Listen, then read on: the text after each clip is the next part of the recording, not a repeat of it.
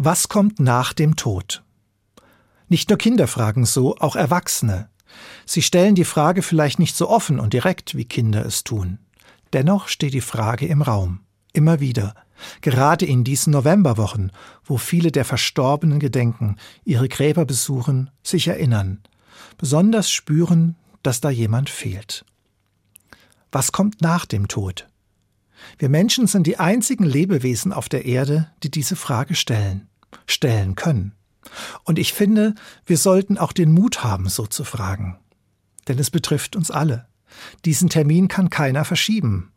Darum ist es gut, sich dem zu stellen.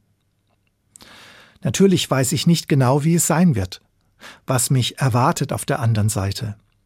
Die Welt jenseits des Todes bleibt uns verschlossen. Auch in der Bibel wird nur in Bildern davon gesprochen. Aber mir wird etwas zugesprochen. Ich werde erwartet. Ich werde bei Christus sein.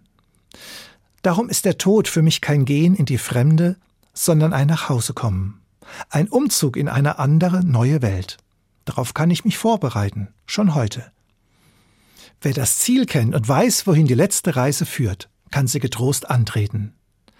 Wer glauben kann, dass es nach Hause geht, braucht keine Angst zu haben vor dem Umzug. Wer weiß, ich werde erwartet, kann den letzten Weg mit Hoffnung gehen, auch wenn es schwer und dunkel wird.